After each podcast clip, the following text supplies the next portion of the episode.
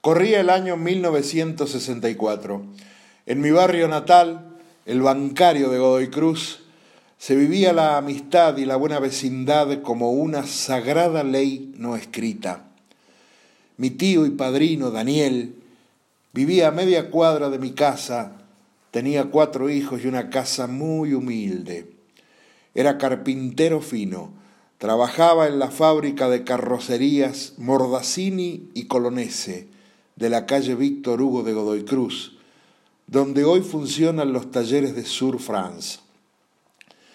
Todos los micros de Mendoza eran carrozados aquí.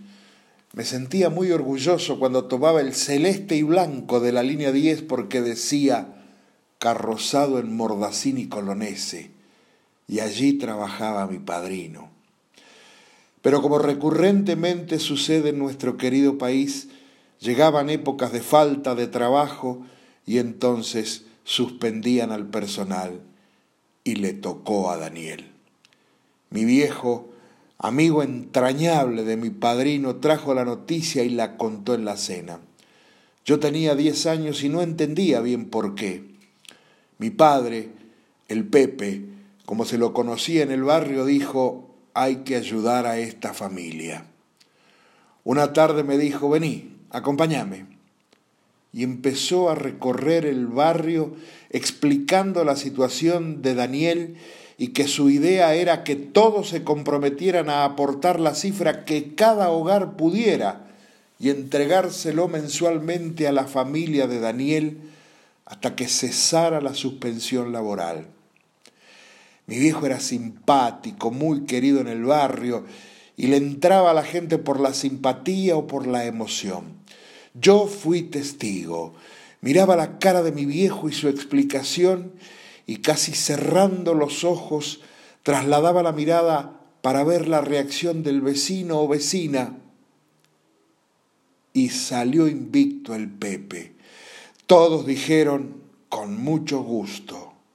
Me puso mi viejo a hacer la lista y el importe con que cada uno se comprometía a aportar sería de mucha utilidad para los futuros meses. Un lunes lo suspendieron a Daniel y ese viernes mi viejo le dijo, vamos a hacer un asado con los vecinos este sábado en tu casa. Daniel lo miraba sin comprender.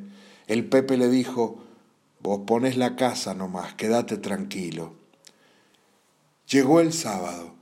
Yo era el cómplice de esta patriada de mi viejo y no daba más de la emoción.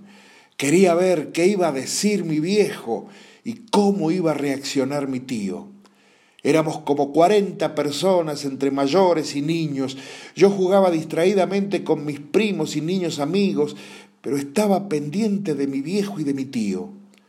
Se comió, hubo sonrisas, y a los postres toma la palabra mi viejo con un sobre en la mano y dijo más o menos así, querido Daniel y familia, nos hemos enterado de tu situación y todos los aquí presentes decidimos comprometernos a una cifra mensual que te ayude a mantener la familia mientras dure esa situación que te ha tocado vivir. Más allá del monto, Queremos que la familia sienta que no está sola, que para eso estamos los amigos. Lloraba Daniel, lloraba mi tía, lloraba mi vieja, lloraba mi viejo, y yo no daba más de la emoción y la alegría. Se fundieron en un interminable abrazo los dos amigos. Vuelve a tomar la palabra mi viejo y dice, y ahora Daniel, Vamos a empezar el baile de la alegría y la amistad. Y vas a empezar vos con mi hermana y tu tango preferido, la puñalada. Vamos, maestro, ponga la música.